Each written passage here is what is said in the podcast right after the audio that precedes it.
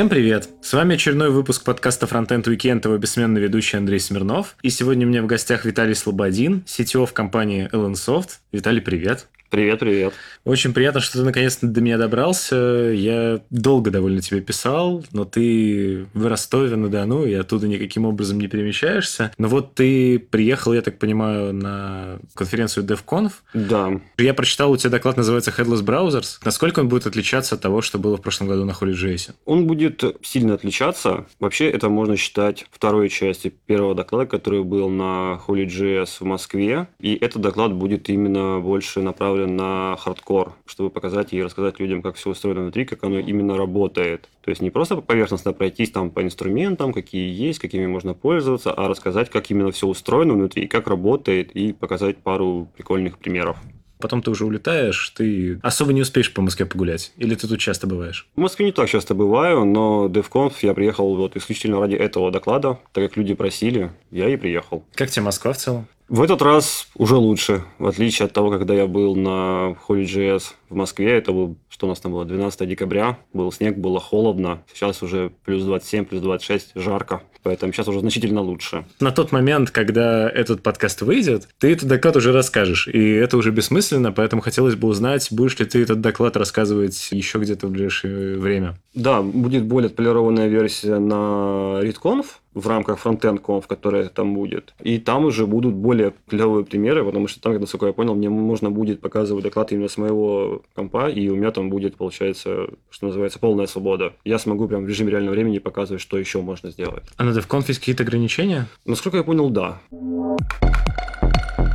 Стандартно начнем с того, как ты, в принципе, пришел в разработку. Тебя мотало из одной степи в другую. Расскажи, в принципе, как заинтересовался разработкой. Давай поэтапно окажемся там, где ты сейчас находишься. На самом деле, скажем, попаданием в IT или больше в разработку, я должен сказать спасибо своему отцу, который тогда, я помню, было очень модное название профессии инженер-электронщик. Я даже помню табличку у него видел на работе. И он обслуживал прессы на металлургическом предприятии. И получается, у меня благодаря ему появился и первый компьютер, и все остальное. И вот таким образом мне просто стало интересно. И потом меня просто, что называется, унесло рекой. Ты, насколько я видел по там, LinkedIn, Facebook, начинал свое как бы, продвижение в IT с .NET разработки, правильно? Да, да. Я, получается, это была очень интересная ситуация. То есть я закончил университет, не прошло и полумесяца, как я уже попал на свою первую работу. Подкатимся немного назад. Да, это был, получается, третий курс университета, когда я вот стоял на том самом распутье, на котором наверное, стояли многие, что выбрать, Java или .NET. И на тот момент мне .NET понравился больше, потому что Java это была страшная, и финальным аккордом было в том, что по стилю кодирования в Java нужно было методы именовать с маленькой буквы, а в .NET можно было с большой, и желательно с большой. И я понял, что все, .NET это мое. А почему? И... Ты любишь большие буквы? Не знаю, мне кажется, что это больше как будто ты пишешь предложение на русском языке. Начинаешь с большой буквы, точно так же ты методы называешь с большой буквы и все остальное, поэтому мне .NET понравился больше, и я ушел туда. А ты не жалеешь сейчас, что ты в свое время выбрал .NET, а не Java? Все-таки Java сейчас это язык, на котором пишутся там все серьезные какие-то там банковские системы, и Java-разработчики, насколько я в теме, получают безумные деньги. На самом деле вообще ни разу не жалею. Даже наоборот, я раз, даже несмотря на то, что я закончил заниматься .NET некоторое время назад, я все равно очень активно за ним слежу и на GitHub, и в Твиттере, и прочее. И сейчас выходит .NET Core, который все-таки все и прочее думают, то, что он, возможно, он закопает Java. Ну, что, конечно, вряд ли, но... Вероятность есть. Да, вероятность есть. Не нулевая. Да, поэтому я топлю за .NET, мало ли. Окей, а вот при том, что ты так топил за .NET, в какой момент э, ты все-таки решил еще ступить на темную сторону фронтенда и почему? Это, можно сказать, случилось волей случая. То есть, когда мы писали на .NET, в те времена там еще был у нас ASP.NET MVC 3, там были веб-формы, и ты так или иначе касался фронтенда. Конечно, в малой части, то есть тогда не было там ни React, только-только были первые версии первого Angular, AngularJS, который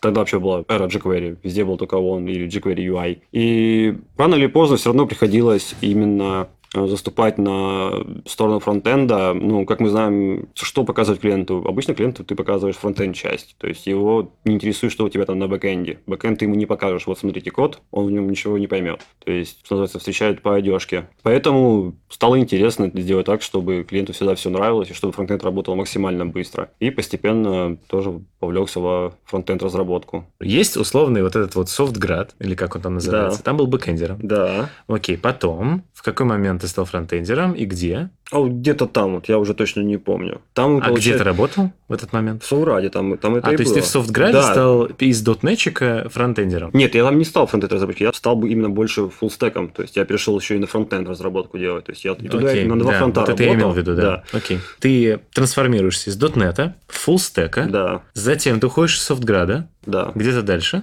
А, дальше я ушел во фриланс. Там ты что делал? Фуллстек, очевидно, или дотнет? Там был сначала фуллстек, ну, дотнетовский, Ага. но потом я там переключился на тим лида. Тим лида на фрилансе. Да. Это как? Ну, у нас тоже настал момент, когда клиент понял, что нужно собрать команду. И даме прочее, все, теперь ты тимлит, собирай команду. Я...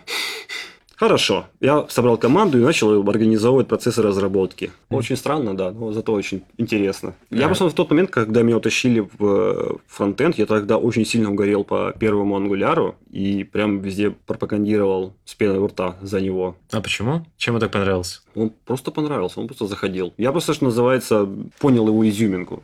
А сейчас, вот, по истечению этого времени, ты все еще ценишь Angular или, или не особо? Первый? Да, оцениваю до сих пор в моем сердце.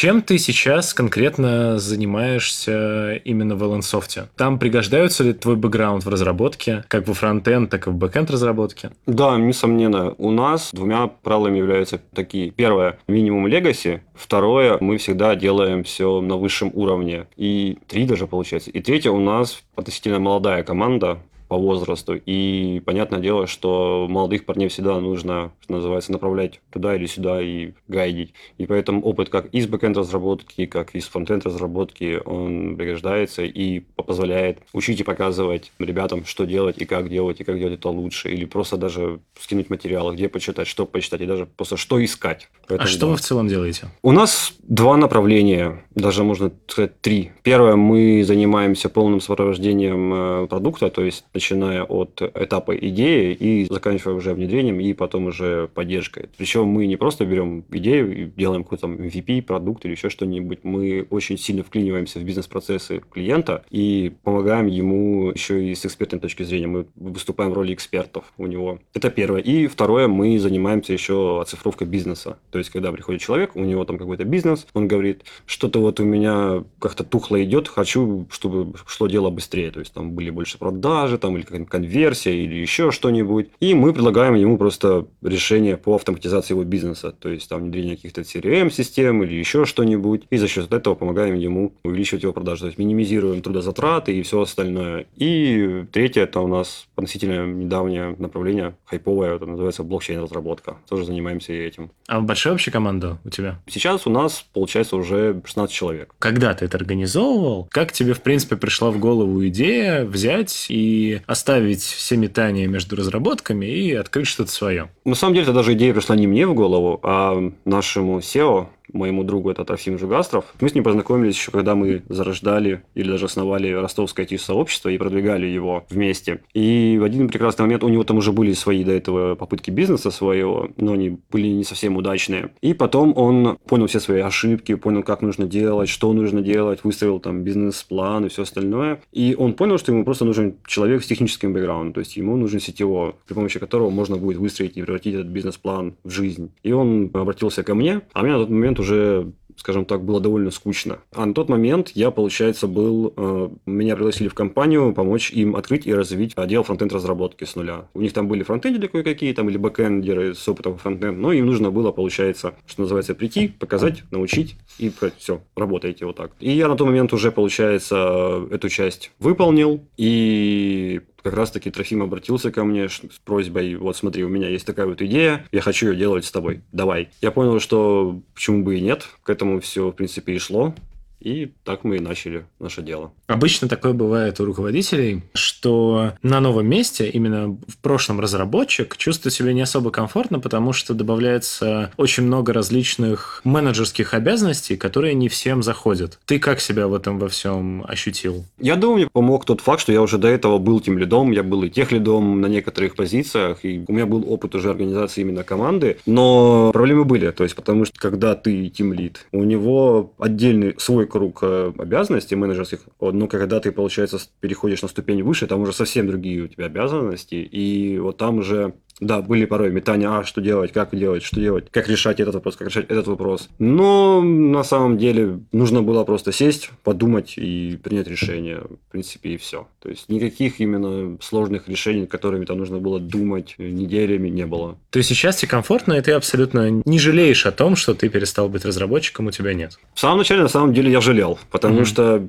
я, как и все разработчики, стремился, дайте мне код пописать, дайте мне код пописать. И потом у нас появилось негласное правило, что мне просто запретили писать код.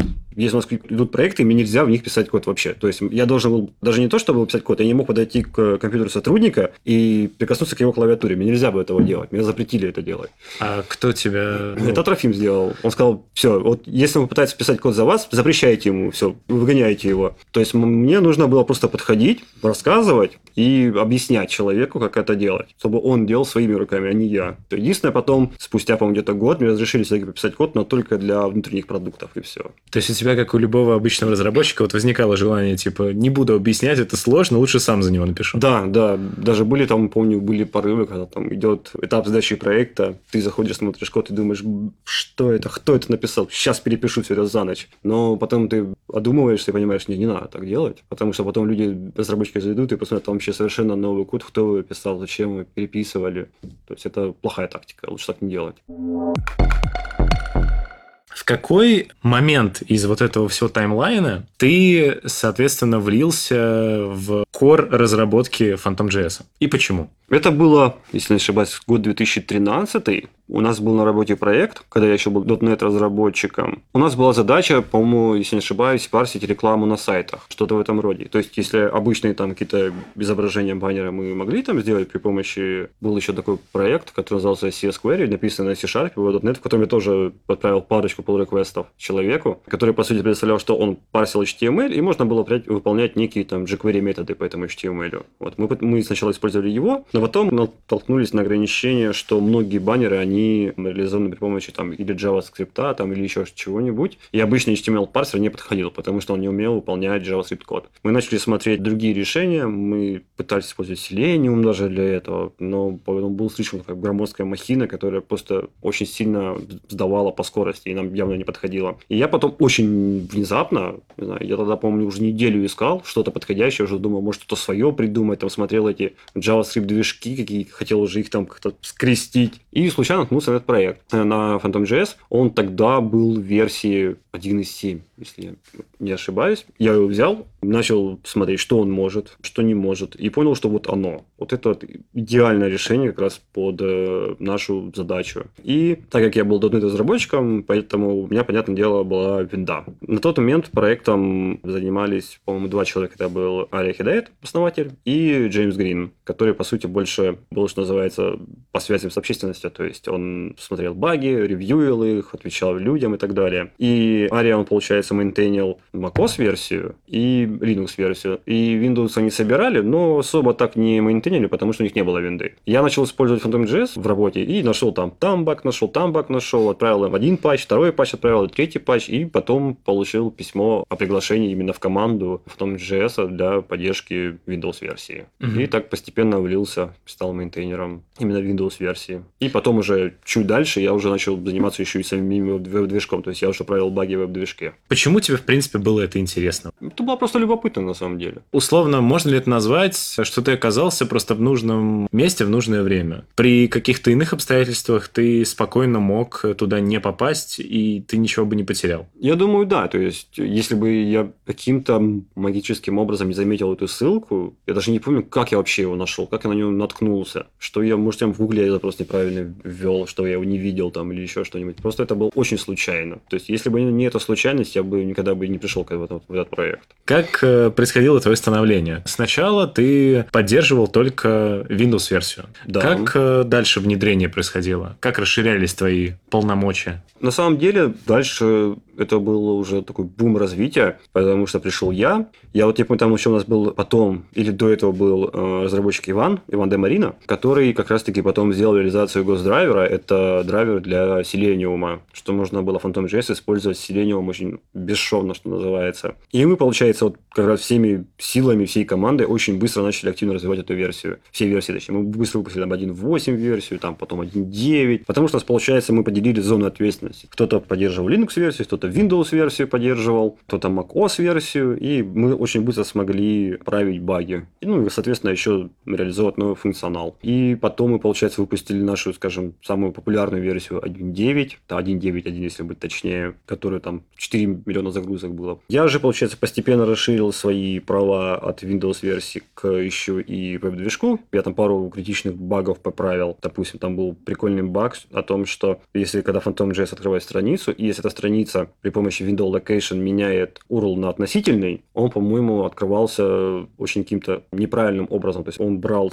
путь до скрипта, который Phantom.js выполнял, добавлял к нему относительный путь и пытался открыть эту ссылку. Понятное дело, ничего не получалось, и многие люди жаловались на это, что хотели бы поправить этот баг. Я поправил его, и всем стало хорошо. Потом постепенно начали отходить отдел разработчики, то есть, если не ошибаюсь, с момента 1.7 до версии 1.9 прошло года два, наверное. То есть у Ивана там, он женился, у него родился сын, он сказал, что, ребята, я буду меньше заниматься проектом, извините. Ария в то время его пригласили в стартап американский, Shape Security. Он тоже сказал, что я буду теперь меньше писать код, я буду больше руководить, по сути. Джеймс Грин тоже, по-моему, он сменил место работы и сказал, что будет меньше уделять внимания проекту. Здесь следует отметить тот нюанс, что мы все занимались проектом в свободное время. У нас были основные работы. Вот мы там в будние дни мы работали на нашей основной работе, и только вот там вечером или какие-то выходные там или праздники мы занимались фантомом. То есть э, это не было там оплачиваемая работа или еще что-то.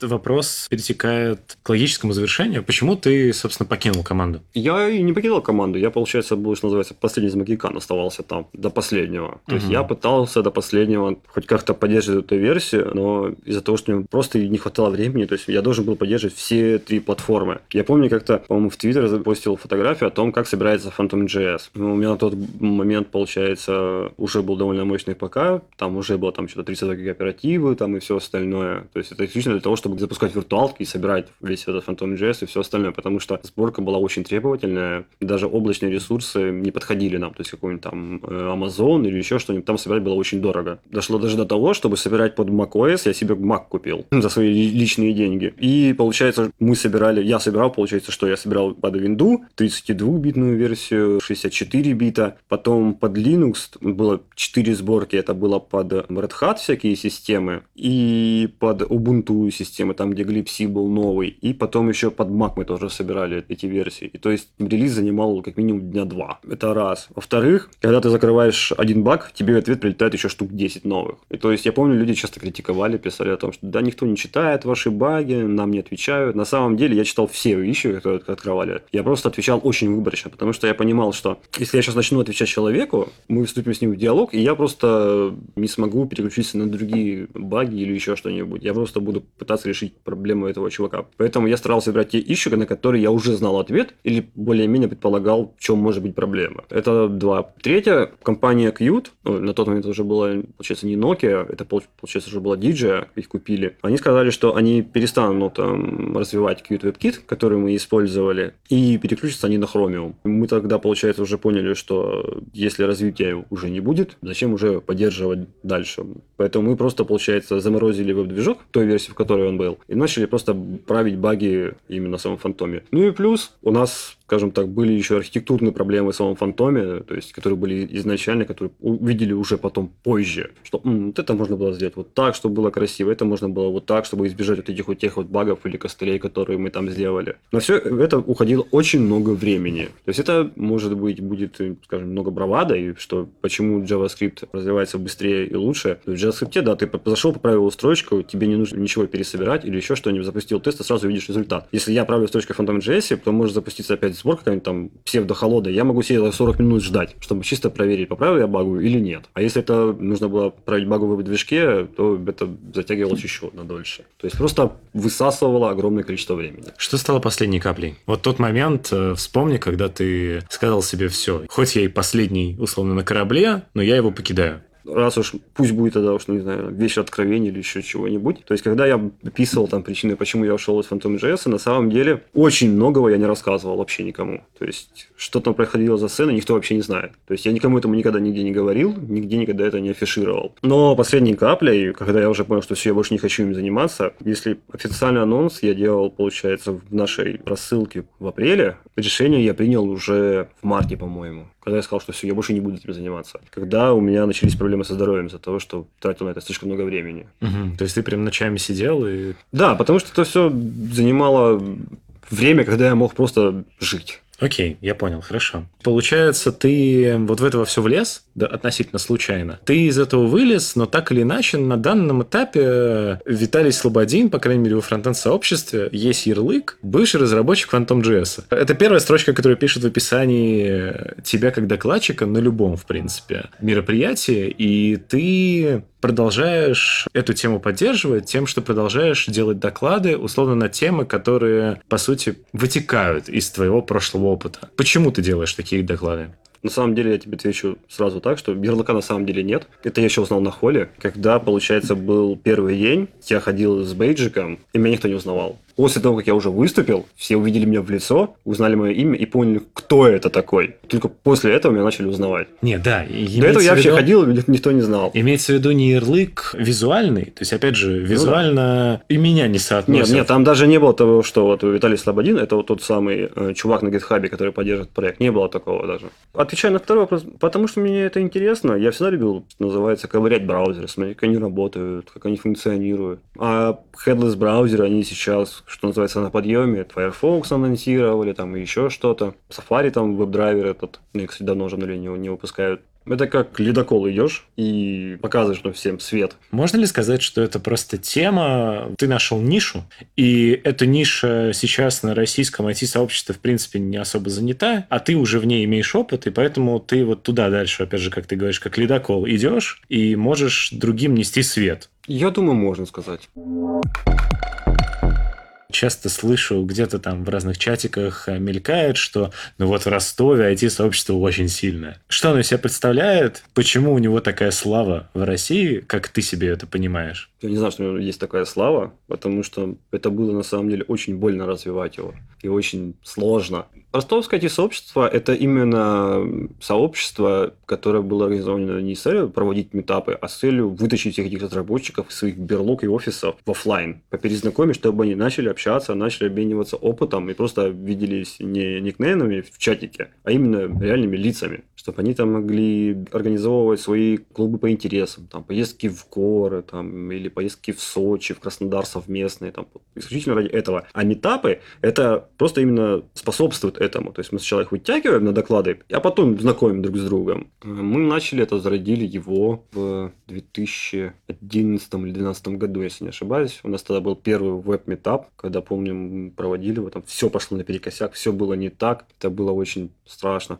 И постепенно мы начали разрабатывать правила, были у нас какие-то описания, как делать метапы, там чек-листы у нас были, были закупки оборудования. Потом мы там начали организовывать уже метапы по интересам, там э, метап по Ruby, метап э, по Java, DevOps и всякие QA, даже HR у нас метапы появились, которых уже, не знаю, больше, чем Java метапов. И у нас была конечной целью сделать так, чтобы сообщество смогло самоорганизовываться и саморазвиваться. Чтобы, то есть, мы могли так, вот мы вас толкнули, Дальше пытайтесь развиваться сами. То есть хотите метапы, мы организовываете, мы вам поможем, там что-то там предоставим и так далее, но все остальное вы там, грубо говоря, делаете сами. И по сей день оно, по сути, так и живет. А ты вот везде употребляешь «мы». Сколько людей, э, кроме тебя, ну, можно так сказать, являются ядром, организующим весь Ростов? Это нужно посчитать.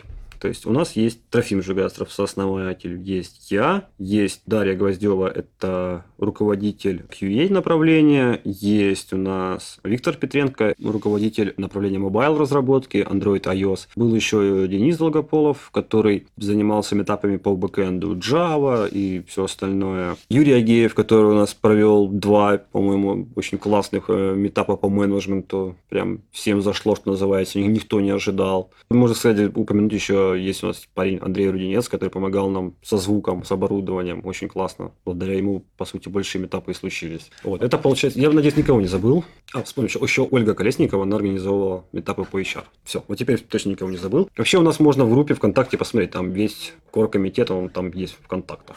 Окей, и вы вот эту тележку э, для сообщества толкаете и ждаете, что она сама поедет. Насколько это, в принципе, успешно получается? Насколько ты сейчас занимаешься именно руками этим меньше, чем несколько лет назад? Сейчас уже все. Я стараюсь этим заниматься гораздо меньше. То есть сейчас я именно, по сути, организатор. То есть говорю да, нет. Иногда там могу связаться с площадкой, договориться о месте, и, по сути, все. Больше я ничего не делаю. То есть раньше я там, когда был еще разработчиком, я там мог за ноутбуком посидеть, презентации попереключать там или еще что-нибудь, это, микрофоны потаскать или там ноутбук притащить для презентации или еще чего-нибудь. Но сейчас я уже этим не занимаюсь и просто, что называется, руковожу и все. А как у вас в регионах, ну то есть вот конкретно в Ростове, как решается проблема с площадками? Ну, про оборудование ты сказал, вы его закупили. Давай начнем с площадок. Какие есть представительства крупных компаний в Ростове, чтобы вот там что-то можно было проводить? С самого больного начал. На самом деле проблема с площадками стоит очень остро в Ростове, потому что качественных площадок очень мало. Я бы даже сказал, что их по сути и нет, потому что у нас есть там компании более-менее известные в Ростове, но у них есть места, допустим, что проводить метапы, но, допустим, когда мы проводим какой-нибудь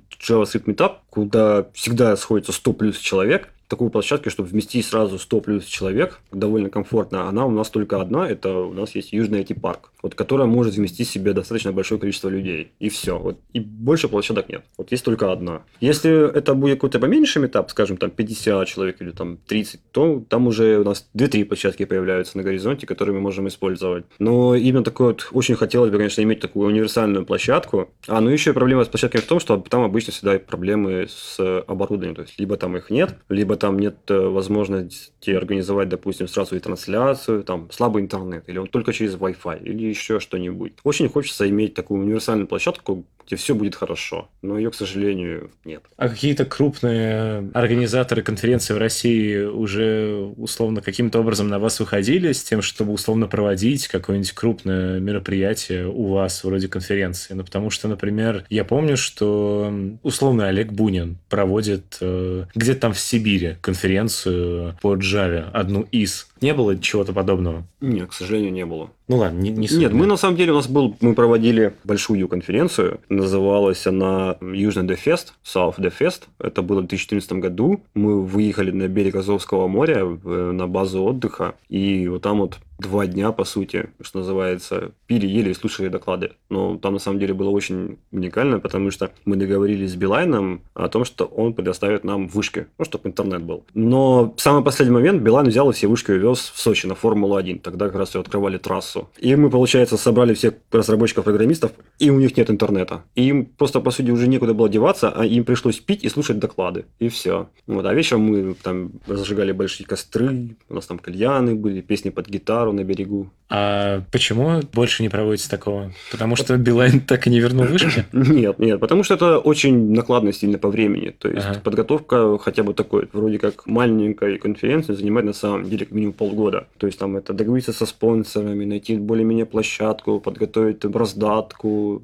То есть очень много дел. Если делать это, скажем, там пятью-шестью людьми, все равно займет очень много времени. И мы же должны еще учесть тот факт, что это опять же будет работа в свободное время. То есть у нас же будет основная работа, и все это делать, там, скажем, в выходные довольно затратно. А докладчики у вас в процентном соотношении сколько ростовских, на сколько приезжих обычно? Мы знаем, что у нас в Ростове есть хорошие разработчики, которым есть что рассказать. Но они обычно настолько ленивые и скромные, что их нужно прям вытягивать из берлоги и пихать на белый свет. Выйди, да расскажи что-нибудь. Ты можешь там, мы знаем. И вы этим реально занимались? Да. Мы, вытаскиванием? Да, мы реально этим занимались. Мы брали человека, вместе с ним готовили презентацию, чтобы она была хорошая. В последний год мы уже начали звать докладчиков из других городов. Там из Яндекса, допустим, из Тинькофф, там тоже там приезжали. Ну, это пока так вот. Видно, что только у нас, получается, это было на JavaScript метапе, да. Мы хотим со временем еще на другие метапы тоже это распространить. Твоя география, она как? Ты в Харькове родился. Угу. В каком возрасте переехал в Ростов? Три года. В три года. Ты при этом э, сейчас, э, ну, с учетом всех вот этих движух, кажется, что есть спрос, и был бы спрос на тебя в Москве, в Санкт-Петербурге и так далее. Но ты все еще в Ростове-на-Дону, и стремишься ли ты, в принципе, рано или поздно все-таки Ростов покинуть и куда-то переехать или нет? Если ты подразумеваешь куда-нибудь это Питер или Москва, то нет. Окей. А если я подразумеваю не Москву или Питер, а куда-нибудь? Я хочу в Новую Зеландию. А что ты в Новой Зеландии будешь делать? Жить. Создавать новозеландское IT-сообщество. Можно и так сказать, да. Я могу. Ладно, хорошо. Поехали давай э, по стандартным вопросам. Во-первых, кем бы ты хотел быть, если бы не стал разработчиком? Поваром. А почему? Повар может все. А какие были предпосылки для того, чтобы ты стал поваром? Ну, то есть... э, Я окончил этот кулинарный техникум. Ого. Да. Вернее, я сначала поступил туда, потому что там была стипендия халявная, можно было на пары не ходить. Но потом мне стало интересно, я начал ходить и закончил его. И что преподают в кулинарном техникуме Ростова? Много всего. Ладно, это сейчас покажешь Это просто три б- вопроса. большая тема. Опять же, React Angular Vue или Ember стандартно? А почему Ember появился в списке теперь? Он давно уже в списке.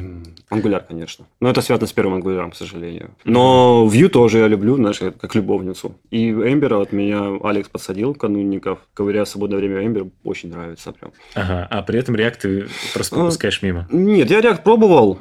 Я не скажу, что мне не понравился. Он просто не зашел мне. То есть, вот эта вся экосистема, она какая-то такая непонятная. Просто, Окей. просто не зашло. Сам React, я против него ничего не имею. Он мне очень нравится, как библиотека, очень красиво, и быстро, молодежно, но не заходит. Если расставлять их в порядке топа для тебя, то кто будет на первом месте, на втором, и третьем, четвертом? Angular, Vue, между ними где-то там Ember должен быть, и React следом. Но, конечно, выше всех я бы поставил еще Angular JS первый. Ага, то есть Angular.js, Да. затем просто Angular, Да. затем Ember, Да, затем Vue, да, затем React. да. Окей, хорошо. А, я бы, наверное, вместо первого Angular я бы поставил вот Аурелию. Во. Это как раз-таки Я знаю идейный Аурелию, да. продолжатель первого Angular. Я как-то его ковырял, что-то как-то очень странно выглядит. Прикольная штука, но странная, да. Да, очень странно. Ты здесь такой классный сидишь, не могу не задать тебе вопрос. C-Sharp, JS или Full Stack? C-Sharp, JS или Full Stack? Да. Что ближе? C-Sharp. Ненавижу JavaScript.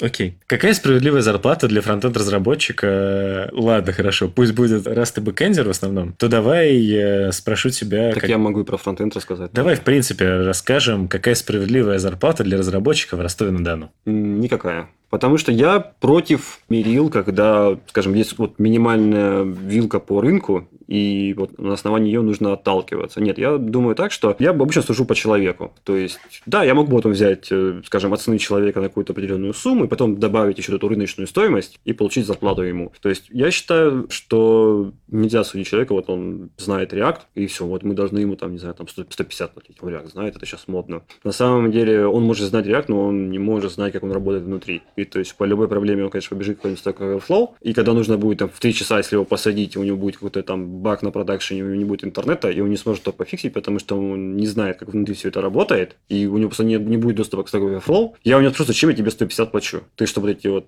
компонентики шлепал мне на реакте, что ли, или еще что-нибудь? Нет. Я готов платить высокую цену тому человеку, который может думать, то есть которому вообще не важно, на чем он пишет, на Angular, на React там, или на Vue. То есть, если человек умеет думать, он может переключаться между фреймворками очень быстро. И вот такому человеку я готов платить высокую цену. А если я беру какого-нибудь там просто React-разработчика, такого, почему я все время говорю React, React? Angular давай возьмем, чтобы им тоже было обидно.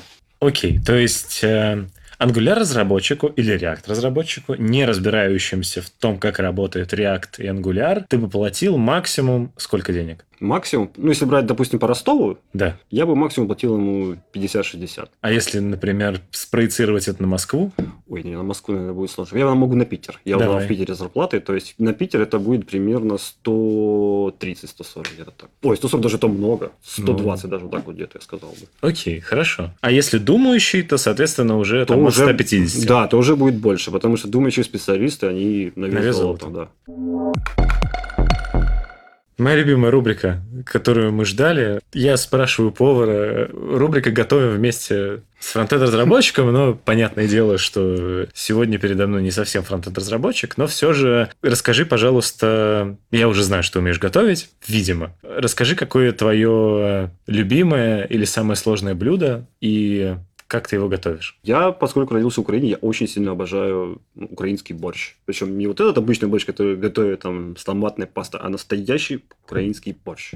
Так, а чем он отличается? Ну, то есть... э, Ну, Во-первых, в обычном, ну, как готовят такой быстренький борщ, да, берут томатную пасту, разве, чтобы он был кра- чисто красного цвета. А В украинском, на самом деле, ты Три используешь- часа варишь свеклу. Не, почему? Не три часа. Там не нужно три часа варить, на самом деле. Так. Если ты сваришь ее три часа, у тебя потом цвета не будет, потому что цвет выпарится. Ты берешь, получается, свеклу, мелко ее шинкуешь очень сильненько, потом закидываешь на сковородку, начинаешь ее немного обрабатывать обработкой. Потом добавляешь туда еще уксуса, чтобы как раз она не потеряла еще свой цвет и вкус. И потом уже добавляешь ее Вот эту поджарочку. да. И тогда больше не потеряет свой цвет и очень будет вкусный. Потому что свеклу ты потом вообще даже не увидишь, ну, не почувствуешь на вкус. Она очень быстро нам растворится и даст очень такой сладкий вкус. Я еще слышал, в борщ нужно очень долго варить мясо. Это если на бульон. Ну, достаточно поварить часа два на самом деле. Мгм. Ну, то есть в среднем... То есть, э, да, и не- вообще я против всех этих магий бульона, эти кубики, которые там говяжьи, они отвратительные, господи. Лучше взять настоящую хорошую говядину на гости, вот, и два часа ее готовить. Ну, то есть в среднем приготовление борща именно настоящего украинского сколько занимает? Занимает часа три, на самом деле. На самом деле, почему-то все думают, что борщ готовить очень сложно. На самом деле, самый долгий процесс и самый, наверное, сложный, это вот приготовить все ингредиенты. То есть, все нарезать, все нарубить и так далее. А потом борщ готовится очень быстро. Закинул, подождал, закипело, закинул, подождал, закипело и так дальше. Все. Как пельмени. Да, как пельмени. То есть, на самом деле, очень просто. Здорово. Я просто, как человек, который э, никогда не ел борщ вот с этими пресловутыми, как называется, пампушками. Их как готовить самому, если? Это уже не ко мне. Я по хлебобулочным изделиям не очень. То есть, у меня проблемы как раз таки с десертами и хлебобулочными изделиями. Я в них не очень. У меня там тройка была. А то там прям в этом учебном заведении оценки были по разным... Нет, это я так шучу, на самом деле. А. То есть, ну, у меня проблема, допустим, я из десертов, не знаю, могу яблочный пирог сделать, например. Это я знаю и умею. Все остальное мне э, не нравится. Окей. А самое сложное? Это была лазанья. Это я... Почему самое сложное? Я пытался найти готовые листы, я их не нашел. Я думаю, а что, я же повар, я же сделаю сам. Это была не очень вкусная лазанья. Точнее, она была вкусная, но она выглядела не очень аппетитно. А сколько ты делал вот эти листы по времени? Часа, наверное, два я их делал. Ну да, я и- открыл перед собой рецепт и сидел, смотрел, как их делать. Но листы, насколько я читал, довольно сложно. Да, и вот это, наверное, самое сложное, потому что если листы сделать неправильно, то потом оно все развалится у тебя. Как у тебя сделалось? Да, Так. у меня все потом развалилось и было не очень аппетитно, но вкусно. Но теперь я уже знаю, как делать, поэтому в следующий раз будет гораздо быстрее и точно ничего не развалится. Круто. Напоследок э, гость моего подкаста дает какой-то совет моим слушателям. Это может быть что-то более напутственное или какой-нибудь конкретный доклад, статья, видео, что угодно. Что ты можешь посоветовать?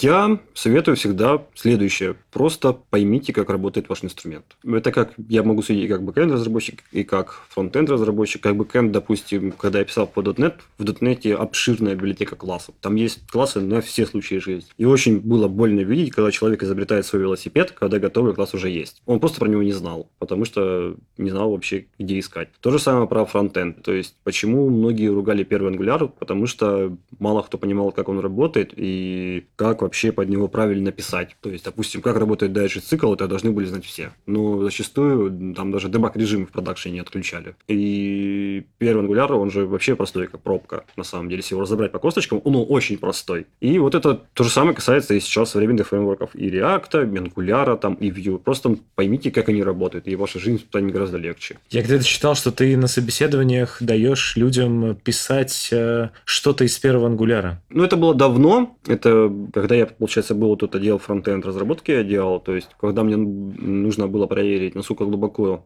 человек понимает первый ангуляр, я ему говорил, напиши мне очень такой простенький мини-ангуляр в 50 строчек, который, по сути, что умеет? Там у тебя есть, допустим, какой-то лейбл, какой-то input, и вот когда ты пишешь текст в input, чтобы у тебя лейбл высвечивал тот же самый текст, или там hello, там, и, и значение из текстового поля. И сделаю, чтобы там были такие директивы, как в первом ангуляре, там ng-bind и такие вот все, ng-model, вот чтобы они были. И сделаю такой псевдо-digit цикл. То есть он реально умещается там сколько? Строчек 30-40, наверное. Такой. Ой, Это очень такой, что называется, такой лабораторный пример. И много людей его справлялось с этой задачей. Только один сделал. Из скольки?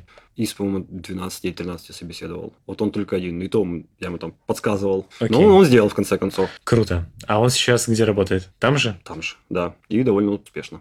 Это здорово. Спасибо тебе, на самом деле, большое, Виталий, что приехал, уделил время. От себя хочется, как всегда, добавить, чтобы вы не забывали поставить лайк этому выпуску и поделились ими с друзьями. И тогда все узнают, как готовить правильный украинский борщ. Также обязательно подписывайтесь на данный подкаст в SoundCloud и в iTunes. Вступайте в наши группы в социальных сетях, в чатике, присылайте если очень хочется э, некое подобие донатов на мой сайт, потому что что-то давно я никого не упоминал, и что-то как-то я уже соскучился. Мы, как обычно, показываем человеческую сторону фронтенда. У нас это получается довольно интересно и неплохо. И не только фронтенда иногда, а еще и других технологий. Услышимся на следующей неделе. Пока-пока. Пока.